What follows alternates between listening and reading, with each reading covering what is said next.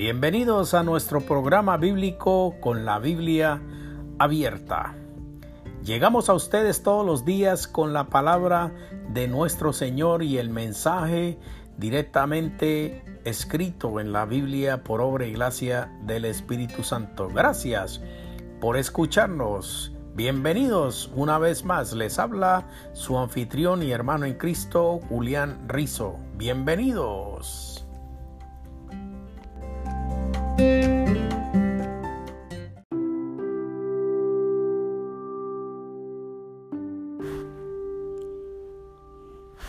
En esta ocasión vamos a hacer una serie de podcasts o de charlas bíblicas referente al trasfondo judío de Jesús y su impacto en la fe cristiana.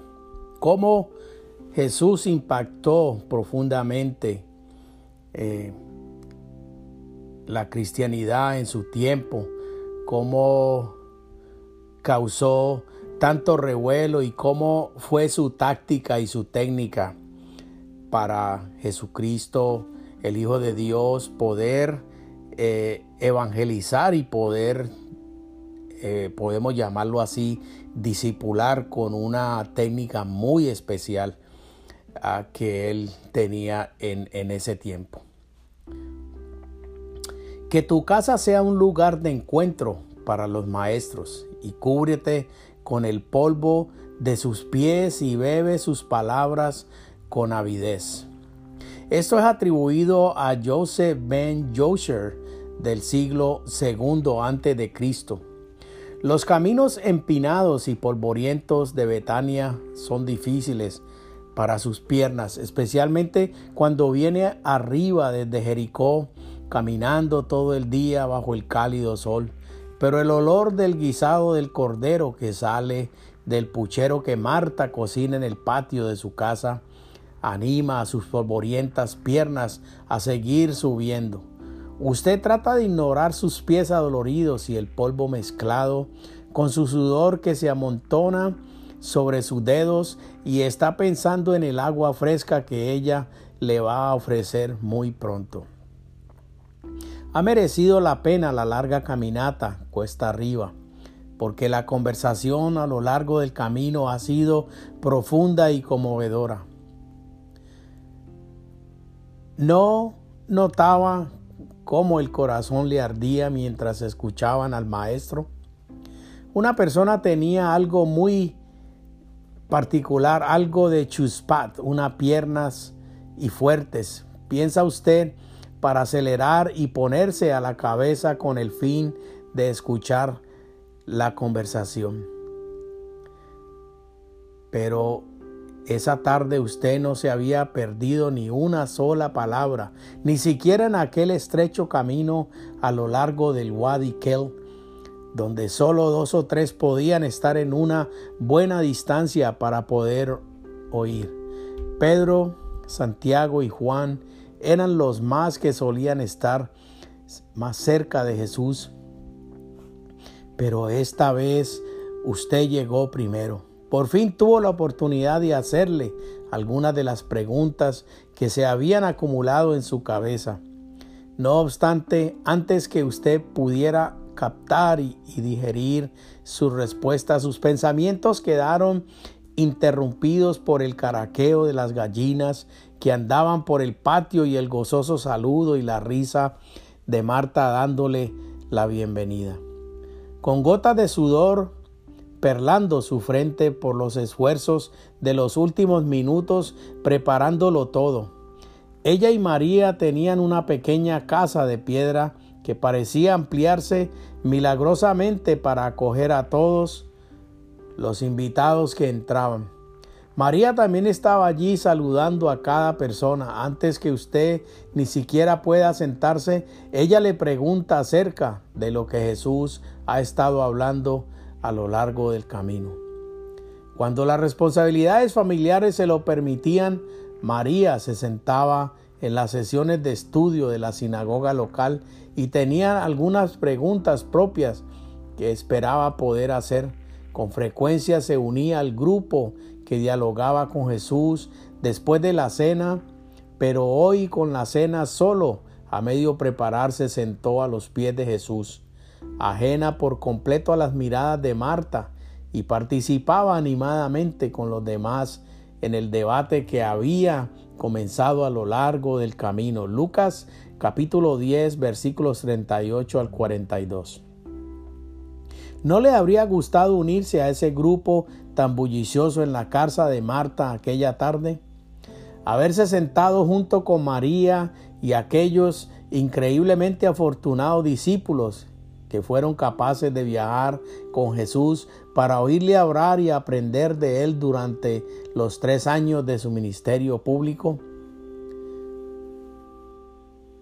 Las estudiantes femeninas del siglo I, a las mujeres se les animaba a estar presentes en los diálogos más avanzados de la sinagoga y eran capaces de seguirlos. Unas pocas adquirirían incluso el suficiente nivel de educación requerido para participar en los debates rabínicos. Y todavía hay constancia de sus palabras, algunas limitaciones para las mujeres como la separación de hombres y mujeres parecieron, aparecieron en realidad varios siglos después. ¿Cómo hubiera sido la experiencia de haberse encontrado entre aquellos amigos íntimos de Jesús? ¿Qué decir si él se quedara en su casa siempre que apareciera por el pueblo? Además de ser un testigo ocular, usted habría tenido la gran ventaja de haber sido un judío del siglo I, alguien cuya vida y experiencia habían sido conformadas por la misma cultura y creencias religiosas que ayudaron en la formación de la vida y el ministerio de Jesús. Como Jesús, usted habría observado las leyes y tradiciones del judaísmo y estaría familiarizado con los asuntos del día. Habría catado el humor y los comentarios matizados que hacían a sus palabras aún más cautivadoras y transformadoras. A pesar de cuánto nos hubiera gustado haber visto y escuchado al Señor en persona, damos gracias porque todavía podemos conocerle y experimentarle en las escrituras y no obstante el Jesús que nos encontramos en los evangelios no siempre es fácil de entender. En parte eso es porque percibimos sus palabras a la distancia de muchos siglos desde una cultura y una lengua completamente diferentes, en vez de hacer que nuestros corazones ardan y a veces las escrituras nos llevan a rescatarnos la cabeza en confusión. Recuerdo la historia de una mujer que conocí, una de mis compañeras de cuarto en la escuela. Gladysine era de Panamá y llevaba solamente una semana en el país.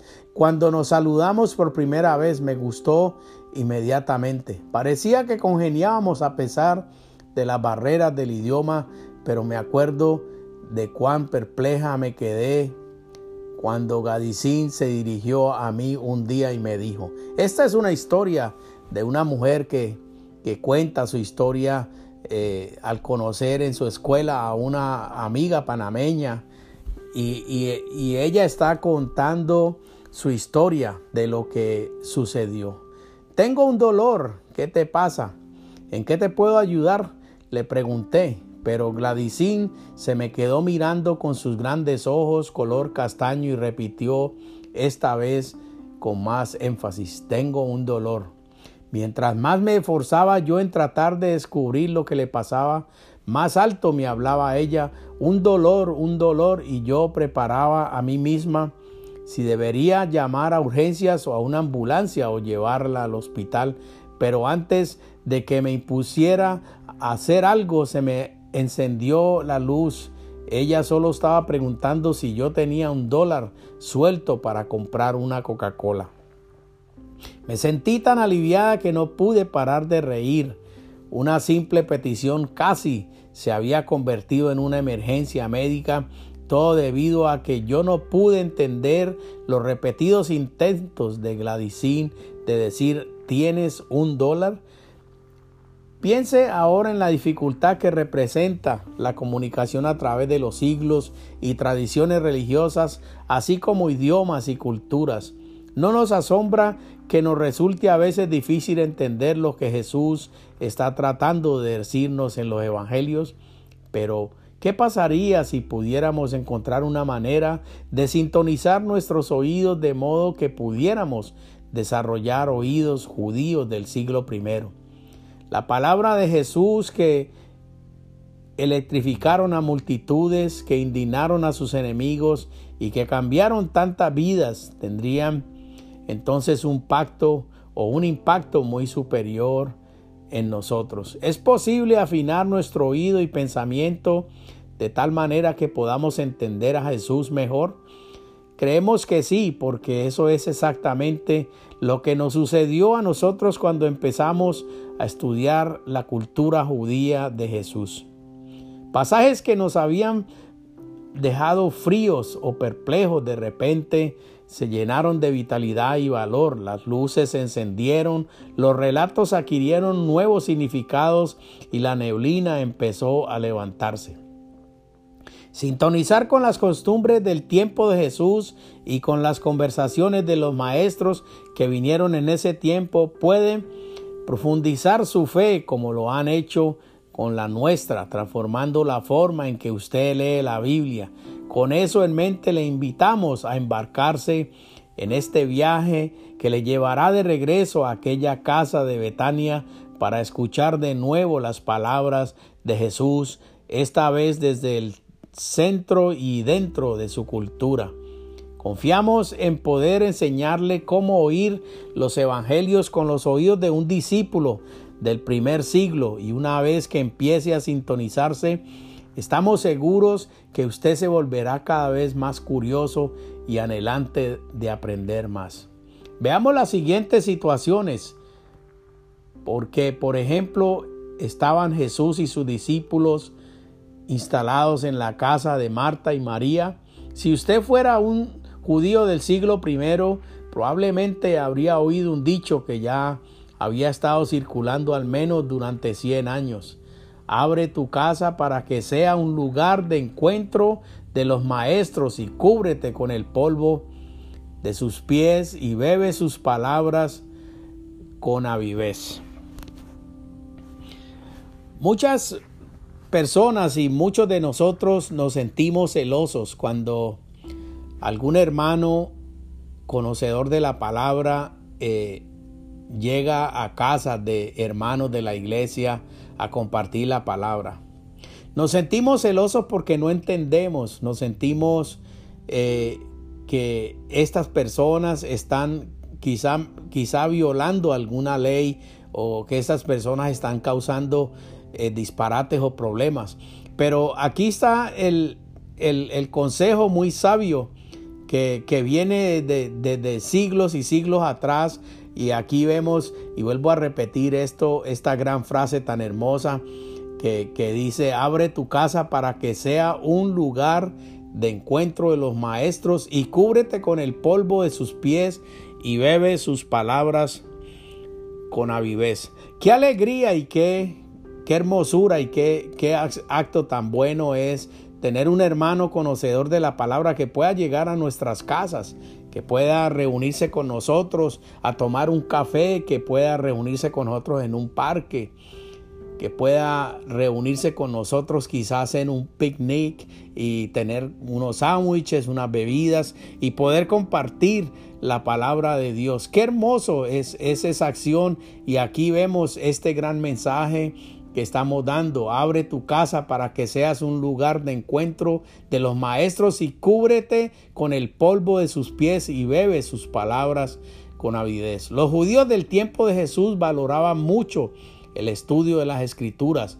Muchos de sus más talentosos maestros iban de pueblo en pueblo enseñando la Biblia de aquel tiempo y pidiendo que les compensaran por el servicio prestado. Se esperaba de la gente que abriera sus casas y proveera hospedaje y alimento para estos maestros itinerantes y sus discípulos. Así pues, todo lo que honramos a María por su deseo de aprender de Jesús, este dicho muestra que la hospitalidad de María fue también una ayuda importante para el ministerio de Jesús. Y no es solamente una ayuda importante, hermanos, es, es, una, es una ayuda, es, es un aprendizaje para cada uno de nosotros. Yo recuerdo tiempos en, la, en las iglesias en las cuales yo me he reunido a través de los más de 30 años de, cristianismo que llevo al servicio del Señor.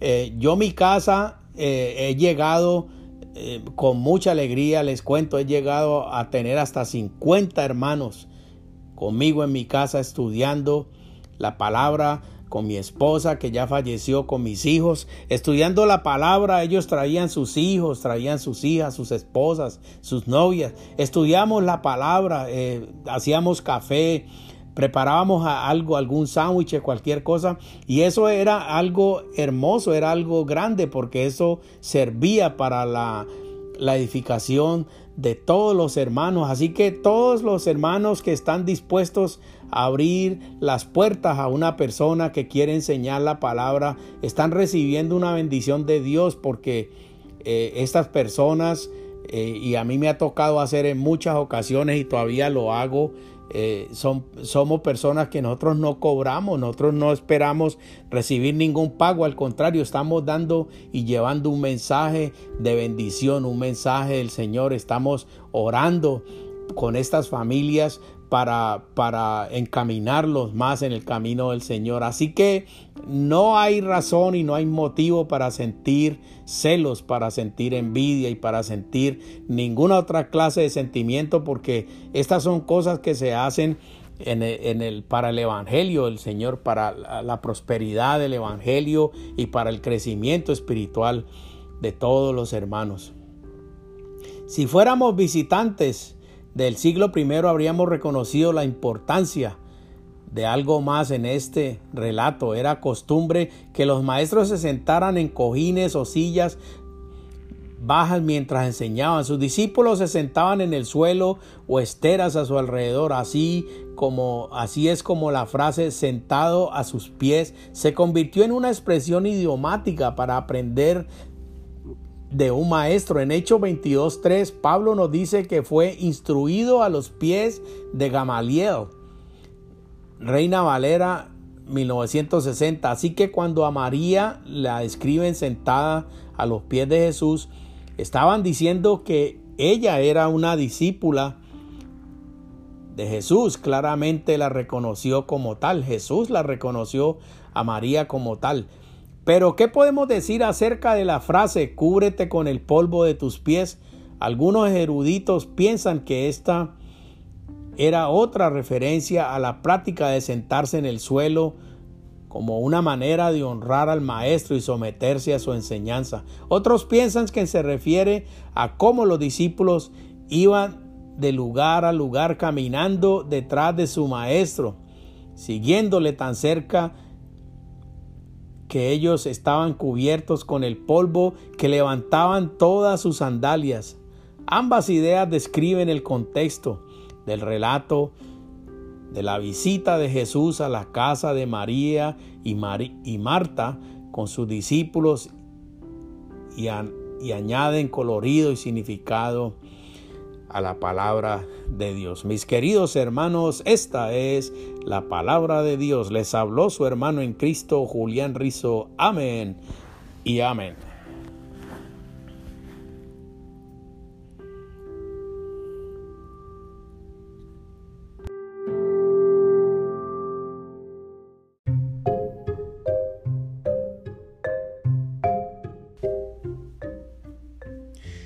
En esta ocasión vamos a tratar un tema de la historia de la Biblia, la historia de las mujeres de la Biblia, todas las mujeres de la Biblia, la mujer que traicionó a todos por dinero.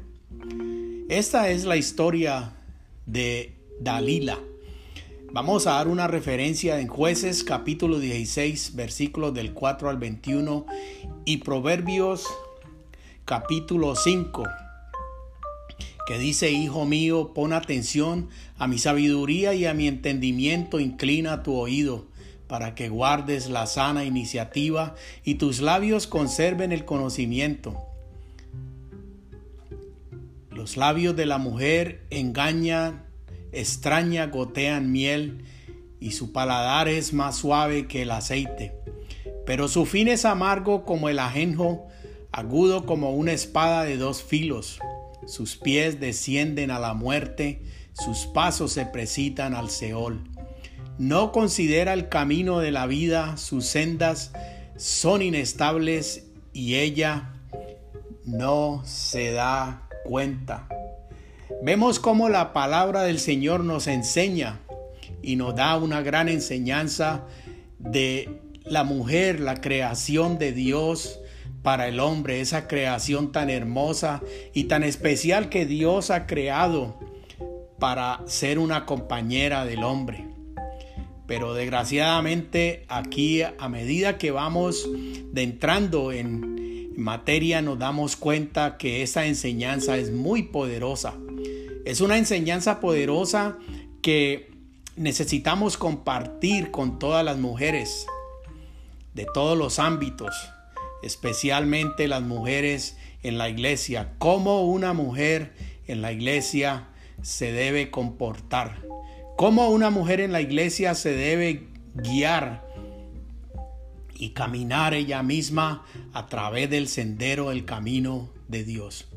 El significado del nombre Dalila es un nombre agradable al oído de cualquier mujer vanidosa, envidiaría, pues significa delicada. Ese nombre Dalila significa delicada o exquisita.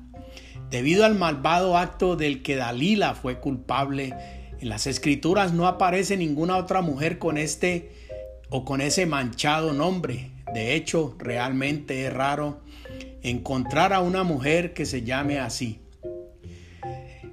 Describimos algunos nexos familiares. La Biblia no nos dice nada acerca de su ascendencia y antecedentes, excepto que procedía del valle de Sorek, que se extiende desde Jerusalén hasta el Mediterráneo, cuya entrada se hermoseaba con raras flores que perfumaban el aire con dulces colores.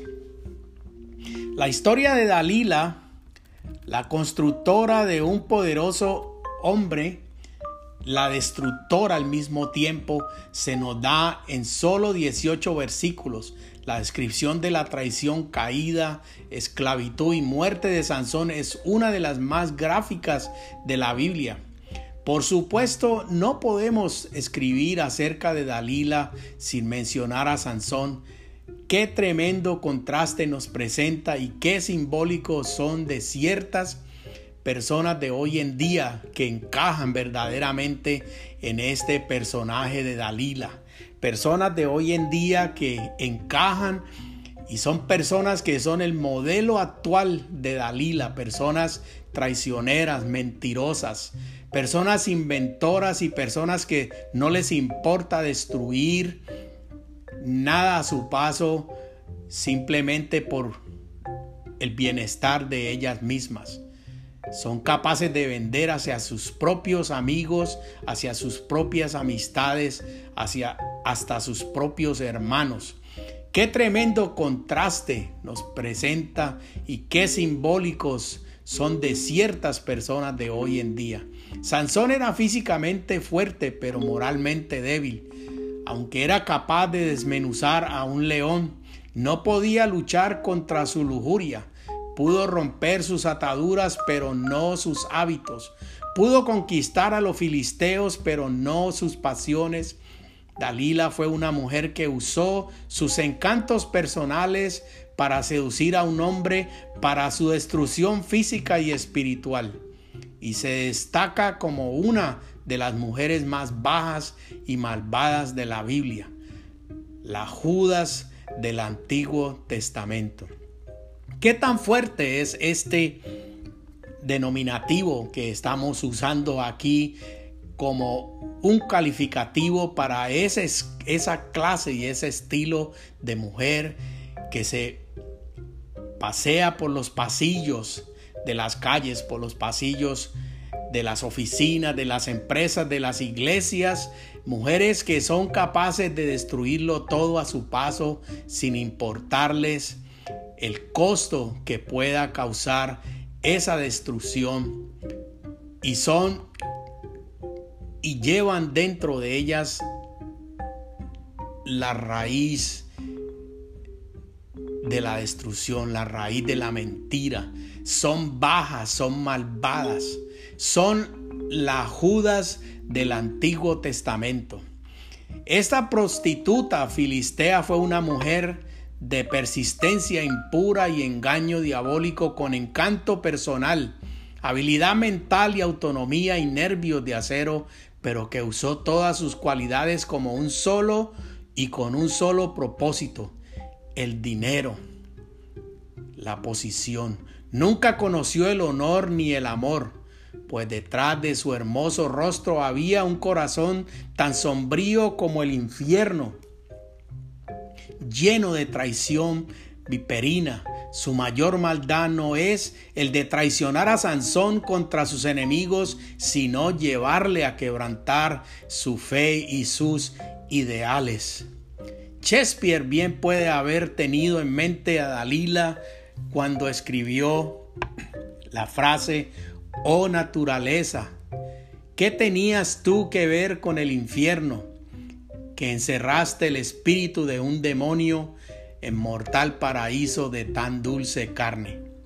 ¡Wow! Al engañar a Sansón para que creyera que realmente lo amaba, Dalila lo vendió a la ceguera, la esclavitud y la muerte. La facilidad con la que traicionó a su esposo reveló que pertenecía a los enemigos del pueblo de Dios pueblo del que Sansón era el líder reconocido. A los filisteos no les gustaba que Sansón anduviera por allí porque él era el campeón de Israel y como tal interfería con sus prácticas. Por lo tanto, tenía, tenían que deshacerse de él y en Dalila, la prostituta filistea, los filisteos tenían alguien que estaba dispuesta a dejar a dejarse sobornar para actuar como su agente. Ella tenía un propósito definido, que era conseguir dinero, y no tuvo ningún reparo en jugar con el amor a cambios de las riquezas, así como expresa Kuiper durante todo el tiempo mantuvo una fuerza policial acuartelada en sus habitaciones y el áspero el momento y esperó el, ese gran momento para dar el golpe certero en que pudo entregar a sus amantes en manos de los enemigos. Sansón se traicionó a sí mismo porque no pudo resistir los encantos de una mujer. Primero una mujer y luego otra se aprovecharon de su profundamente arraigada debilidad y de su principal pecado, y Dalila fue la más eficiente para destruirlo. Ella permanece como una advertencia para todos los hombres de tener cuidado con los encantos y artimañas de la mujer malvada y calculadora. Como dijo un escritor desconocido, las mujeres de la Biblia pasan ante la imaginación en la visión de los tiempos antiguos como estrellas puras y radiantes poco más frágiles que el ala de una nube transparente sobre esas hermosas esferas. De repente surge Talila de las tinieblas como un glorioso meteorito, describe un arco de luz romántico y fatal y desciende en un horizonte de horrible oscuridad. Los jefes de los filisteos ofrecieron una enorme suma como soborno, mil cien monedas de plata. Judas vendió a Jesús por solamente 30 piezas de plata. Semejante fortuna no era una tentación pequeña para Dalila y ya que compartía la pasión de la venganza de sus tentadores, se dio a la tarea de manera sutil de ganarse el precio de la sangre. Intentó mediante su forma astuta y malvada que Sansón le revelara el secreto de su fuerza sobrenatural. Las tres primeras veces Sansón mintió jocosamente al responder la pregunta de Dalila, enumerando las siete cuerdas verdes, las sogas nuevas y el tejido de su pelo. Dalila la encantadora, engañada tres veces, empleó su última arma, las lágrimas. Le dijo Brando, ¿cómo puedes decir que me amas si no confías en mí? Ya van tres veces que te burlas de mí y aún no me has dicho el secreto de tu tremenda fuerza. Sansón quedó conquistando y quedó conquistado. Una mujer llorona derritió su corazón y él confesó la verdad de su voto nazareo y cómo se le despojaba de su pelo largo. Su fuerza lo abandonaría y sería como cualquier otro hombre normal al darse cuenta de que se había dicho la verdad, Dalila arrulló a Sansón hasta que se quedó dormido. Mientras él dormía, los filisteos destruyeron la marca del voto y cuando Sansón se despertó, aunque trató de ejercer su poder como antes, se dio cuenta que esta y que este poder lo había abandonado. El resto de la trágica historia le pertenece a Sansón. Sus enemigos le sacaron los ojos, lo ataron con grilletes en Gaza, donde la fuerza de Dios le había dado se puso de manifiesto y lo obligaron a moler maíz. El Hércules espiritual quedó reducido a la mayor degradación. Sansón sabía que su amarga servidumbre era el resultado de su pecado y podía confesar soy sepulcro, una tumba andante, una prisión dentro de la prisión inseparablemente oscura. Ninguna de estas maldades me ha sobrevenido, sino con justicia que solo yo me las busqué. Yo el único autor, la única causa, si algo parece vil, igualmente vil ha sido mi locura. Pero desde las profundidades Sansón clamó al Señor y como leemos, su cabello comenzó a crecer. Olvidado por todos, había alguien que estaba al alcance de la mano de Dios de gracia y le restauró a su siervo pecador y ahora arrepentido el poder que había perdido. El aprieto de Sansón se convirtió en la oportunidad de Dios. Mientras Sansón estaba en la prisión, tres mil filisteos se reunieron en el palacio para honrar a su dios Dagón por la victoria sobre su temido enemigo. Mientras los corazones latían fuertemente con el vino del banquete y el baile, se escucha el grito pidiendo que se les trajera al ciego Sansón para que fuera el blanco de sus bromas y mofas. Un muchacho trae al gigante y lo coloca entre las columnas del templo pagano para que todos pudieran verlo. Comienza la mofa de la embriagada multitud, piden un acertijo y Sansón dice uno que no esperaban. Con sus brazos alrededor de las columnas y profundamente penitente por sus pecados, oró, oh soberano Señor, acuérdate de mí. Oh Dios, te ruego que me fortalezcas solo una vez más y déjame de una vez por todas vengarme de los filisteos por haberme sacado los ojos. Entonces, sacudiéndose como en los viejos tiempos, rodeó las columnas con sus brazos.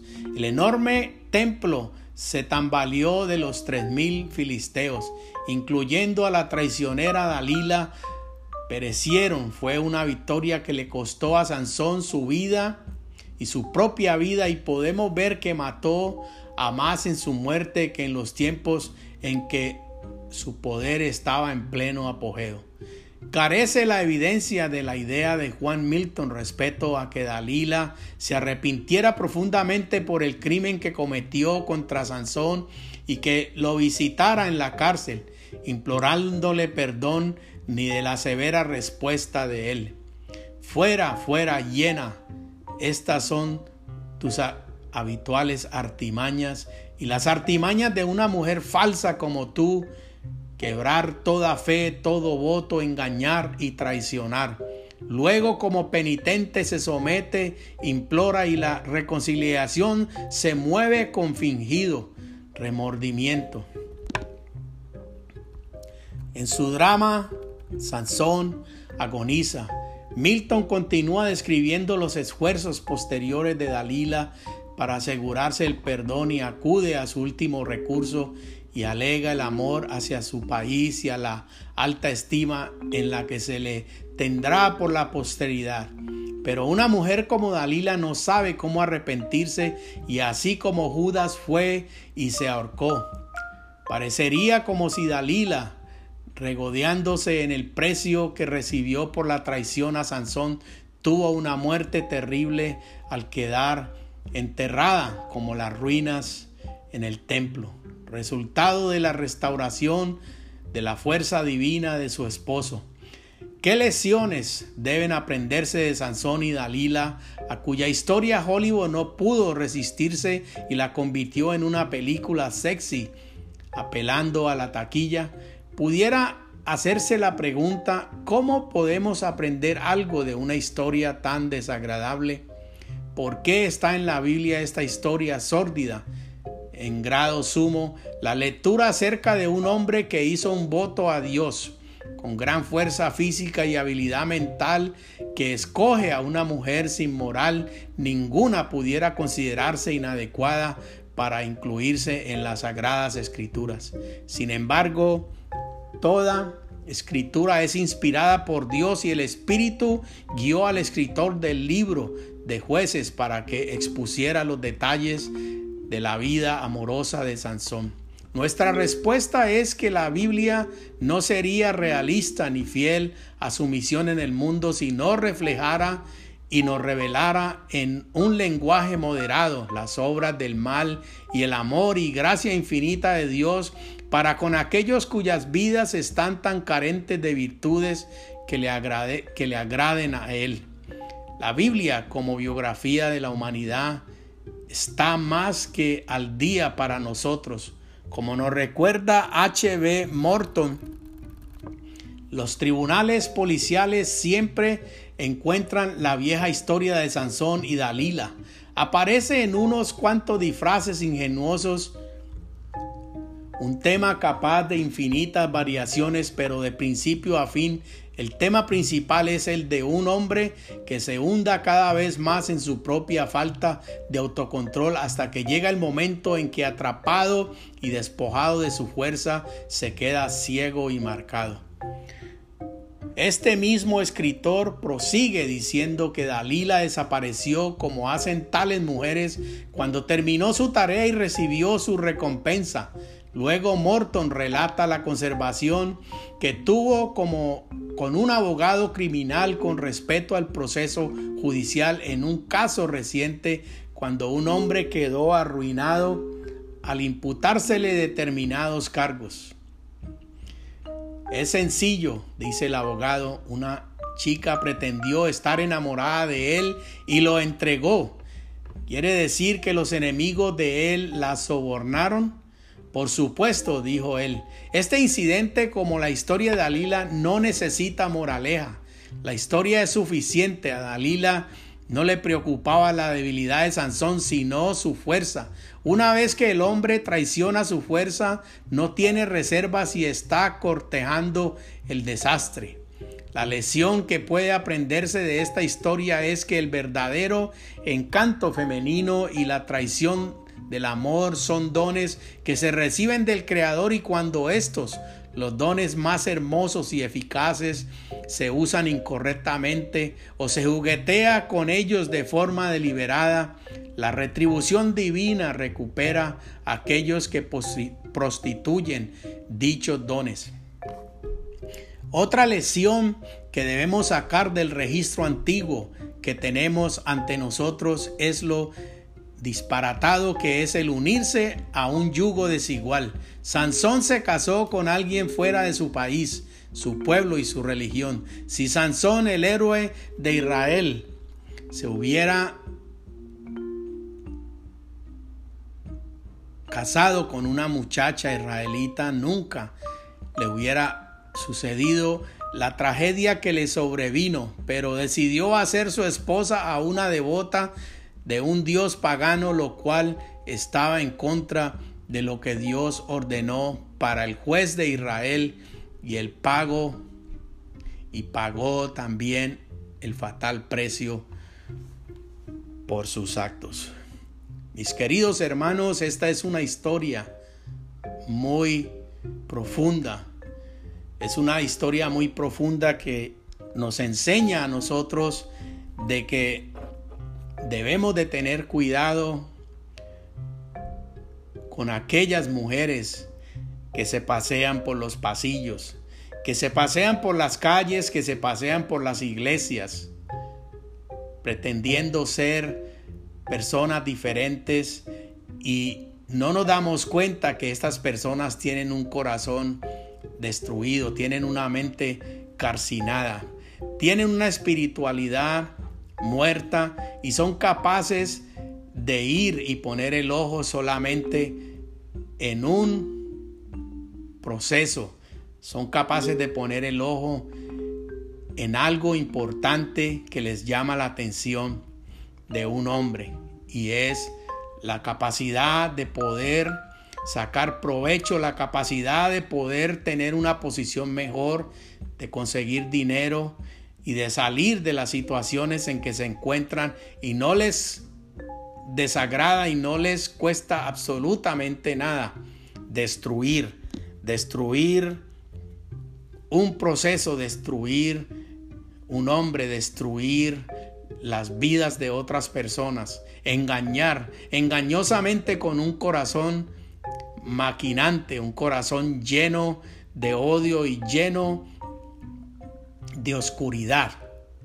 Estas mujeres son capaces de hacerlo todo. Estas mujeres son capaces de mentir y son capaces de mentir y hasta cambiar su propio nombre, cambiar su propia cara y cambiar su propio pensamiento y que tristemente son capaces de cambiar hasta su propio corazón para lograr el objetivo que buscan y la destrucción de un ser humano.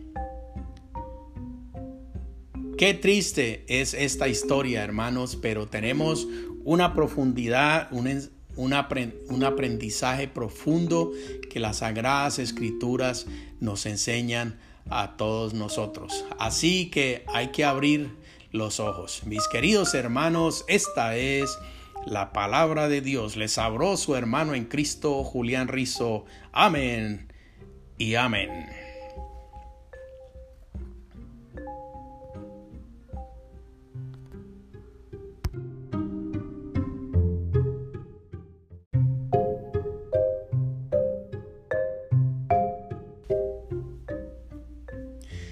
En esta ocasión vamos a tratar un tema de la historia de la Biblia, la historia de las mujeres de la Biblia, todas las mujeres de la Biblia, la mujer que traicionó a todos por dinero. Esta es la historia de Dalila. Vamos a dar una referencia en jueces capítulo 16 versículos del 4 al 21 y Proverbios capítulo 5 que dice, Hijo mío, pon atención a mi sabiduría y a mi entendimiento, inclina tu oído para que guardes la sana iniciativa y tus labios conserven el conocimiento. Los labios de la mujer engañan extraña gotean miel y su paladar es más suave que el aceite. Pero su fin es amargo como el ajenjo, agudo como una espada de dos filos. Sus pies descienden a la muerte, sus pasos se precitan al Seol. No considera el camino de la vida, sus sendas son inestables y ella no se da cuenta. Vemos cómo la palabra del Señor nos enseña y nos da una gran enseñanza de la mujer, la creación de Dios, para el hombre, esa creación tan hermosa y tan especial que Dios ha creado para ser una compañera del hombre. Pero desgraciadamente aquí a medida que vamos entrando en materia nos damos cuenta que esa enseñanza es muy poderosa. Es una enseñanza poderosa que necesitamos compartir con todas las mujeres de todos los ámbitos, especialmente las mujeres en la iglesia, cómo una mujer en la iglesia se debe comportar, cómo una mujer en la iglesia se debe guiar y caminar ella misma a través del sendero, el camino de Dios. El significado del nombre Dalila es un nombre agradable al oído de cualquier mujer vanidosa, envidiaría, pues significa delicada. Ese nombre Dalila significa delicada o exquisita. Debido al malvado acto del que Dalila fue culpable, en las escrituras no aparece ninguna otra mujer con este o con ese manchado nombre. De hecho, realmente es raro encontrar a una mujer que se llame así. Describimos algunos nexos familiares. La Biblia no nos dice nada acerca de su ascendencia y antecedentes, excepto que procedía del valle de Sorek, que se extiende desde Jerusalén hasta el Mediterráneo, cuya entrada se hermoseaba con raras flores que perfumaban el aire con dulces colores. La historia de Dalila, la constructora de un poderoso hombre, la destructora al mismo tiempo, se nos da en solo 18 versículos. La descripción de la traición, caída, esclavitud y muerte de Sansón es una de las más gráficas de la Biblia. Por supuesto, no podemos escribir acerca de Dalila sin mencionar a Sansón, Qué tremendo contraste nos presenta y qué simbólicos son de ciertas personas de hoy en día que encajan verdaderamente en este personaje de Dalila. Personas de hoy en día que encajan y son personas que son el modelo actual de Dalila, personas traicioneras, mentirosas, personas inventoras y personas que no les importa destruir, nada a su paso simplemente por el bienestar de ellas mismas. Son capaces de vender hacia sus propios amigos, hacia sus propias amistades, hacia hasta sus propios hermanos. Qué tremendo contraste nos presenta y qué simbólicos son de ciertas personas de hoy en día. Sansón era físicamente fuerte, pero moralmente débil. Aunque era capaz de desmenuzar a un león, no podía luchar contra su lujuria. Pudo romper sus ataduras, pero no sus hábitos. Pudo conquistar a los filisteos, pero no sus pasiones.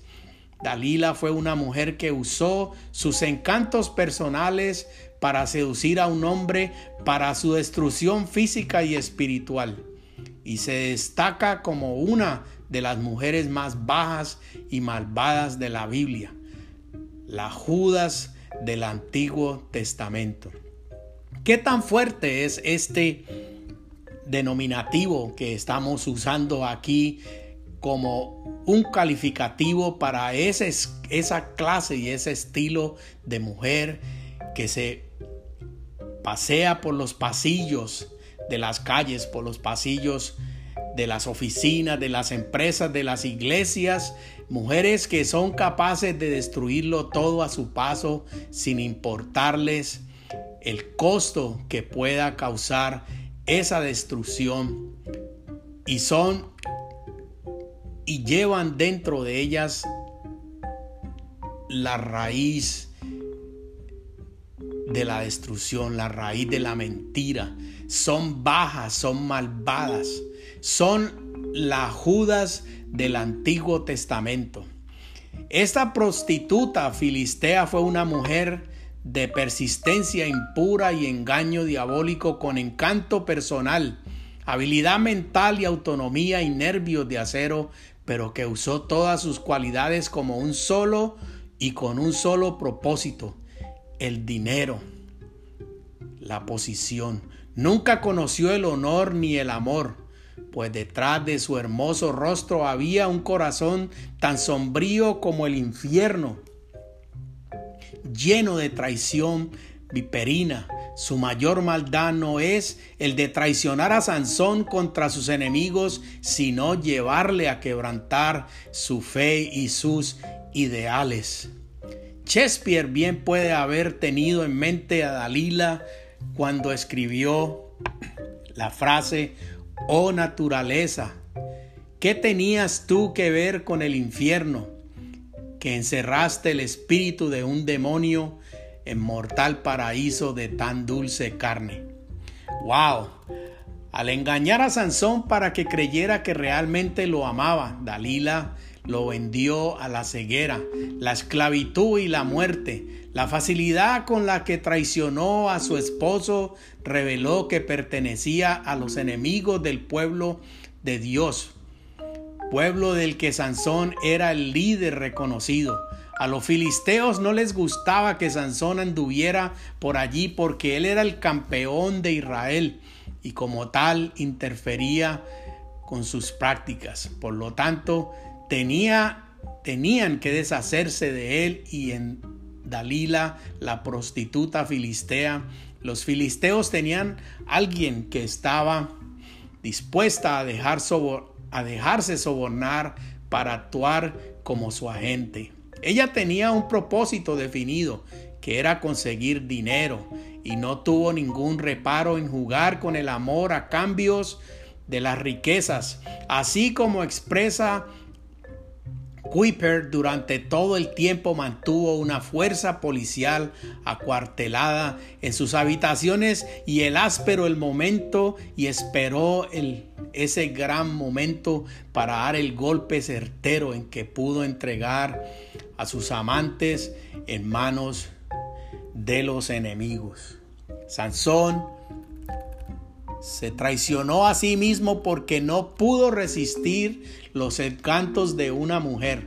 Primero una mujer y luego otra se aprovecharon de su profundamente arraigada debilidad y de su principal pecado, y Dalila fue la más eficiente para destruirlo.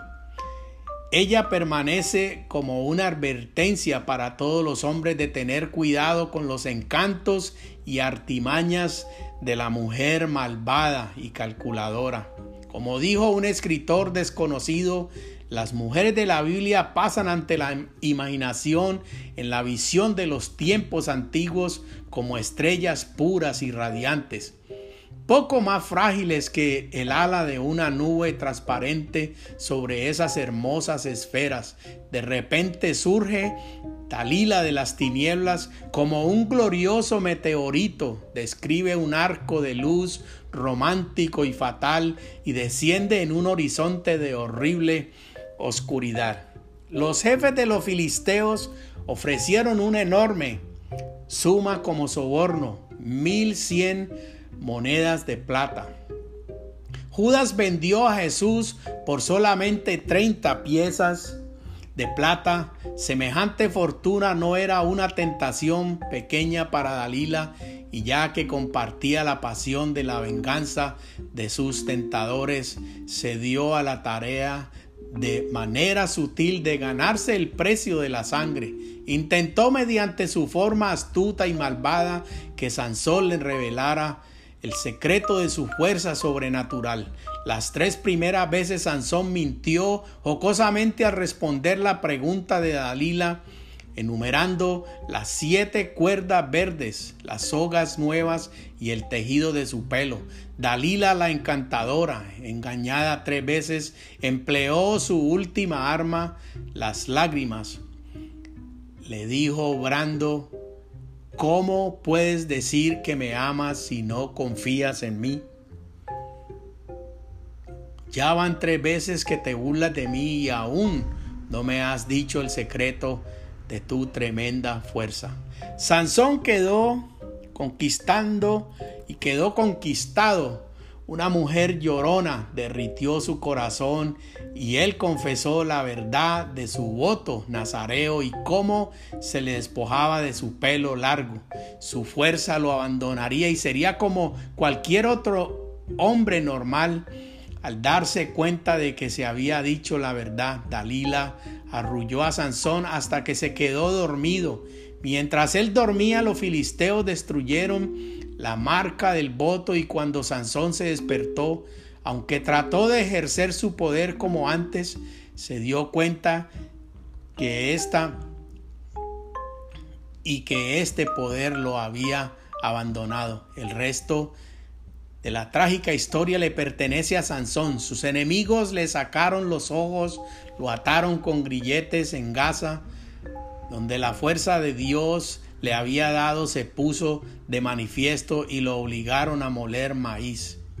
El Hércules espiritual quedó reducido a la mayor degradación. Sansón sabía que su amarga servidumbre era el resultado de su pecado y podía confesar, soy sepulcro, una tumba andante, una prisión dentro de la prisión inseparablemente oscura. Ninguna de estas maldades me ha sobrevenido, sino con justicia que solo yo me las busqué. Yo el único autor, la única causa, si algo parece vil, igualmente vil ha sido mi locura.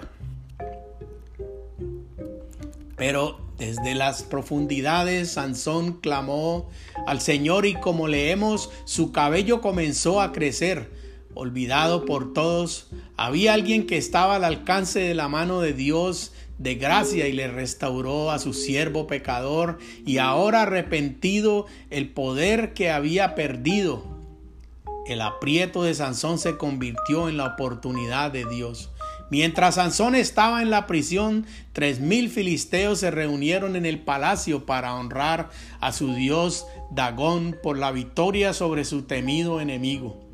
Mientras los corazones latían fuertemente con el vino del banquete y el baile, se escucha el grito pidiendo que se les trajera al ciego Sansón para que fuera el blanco de sus bromas y mofas. Un muchacho trae al gigante y lo coloca entre las columnas del templo pagano para que todos pudieran verlo. Comienza la mofa de la embriagada multitud, piden un acertijo y Sansón dice uno que no esperaban.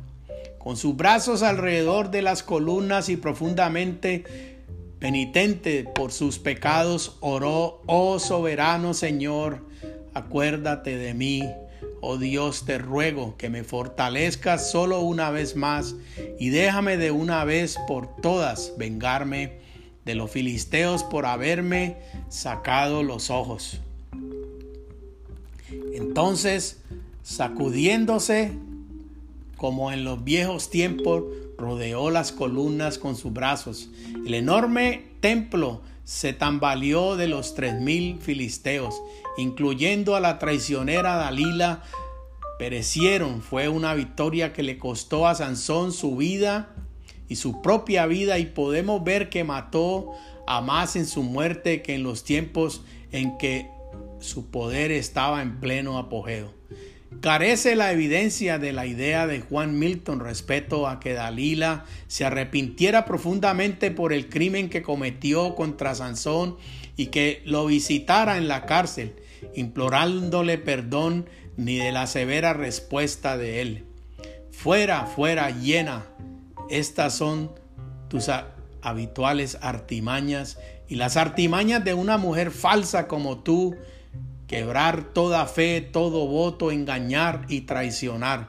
Luego como penitente se somete, implora y la reconciliación se mueve con fingido remordimiento. En su drama, Sansón agoniza. Milton continúa describiendo los esfuerzos posteriores de Dalila para asegurarse el perdón y acude a su último recurso y alega el amor hacia su país y a la alta estima en la que se le tendrá por la posteridad. Pero una mujer como Dalila no sabe cómo arrepentirse y así como Judas fue y se ahorcó. Parecería como si Dalila, regodeándose en el precio que recibió por la traición a Sansón, tuvo una muerte terrible al quedar enterrada como las ruinas en el templo, resultado de la restauración de la fuerza divina de su esposo. ¿Qué lecciones deben aprenderse de Sansón y Dalila, a cuya historia Hollywood no pudo resistirse y la convirtió en una película sexy, apelando a la taquilla? Pudiera hacerse la pregunta, ¿cómo podemos aprender algo de una historia tan desagradable? ¿Por qué está en la Biblia esta historia sórdida? En grado sumo, la lectura acerca de un hombre que hizo un voto a Dios con gran fuerza física y habilidad mental que escoge a una mujer sin moral, ninguna pudiera considerarse inadecuada para incluirse en las sagradas escrituras. Sin embargo, Toda escritura es inspirada por Dios y el Espíritu guió al escritor del libro de jueces para que expusiera los detalles de la vida amorosa de Sansón. Nuestra respuesta es que la Biblia no sería realista ni fiel a su misión en el mundo si no reflejara y nos revelara en un lenguaje moderado las obras del mal y el amor y gracia infinita de Dios para con aquellos cuyas vidas están tan carentes de virtudes que le, agrade, que le agraden a Él. La Biblia como biografía de la humanidad está más que al día para nosotros. Como nos recuerda H.B. Morton, los tribunales policiales siempre encuentran la vieja historia de Sansón y Dalila. Aparece en unos cuantos disfraces ingenuosos un tema capaz de infinitas variaciones, pero de principio a fin, el tema principal es el de un hombre que se hunda cada vez más en su propia falta de autocontrol hasta que llega el momento en que atrapado y despojado de su fuerza se queda ciego y marcado. Este mismo escritor prosigue diciendo que Dalila desapareció como hacen tales mujeres cuando terminó su tarea y recibió su recompensa. Luego Morton relata la conservación que tuvo como con un abogado criminal con respecto al proceso judicial en un caso reciente cuando un hombre quedó arruinado al imputársele determinados cargos. Es sencillo, dice el abogado, una chica pretendió estar enamorada de él y lo entregó.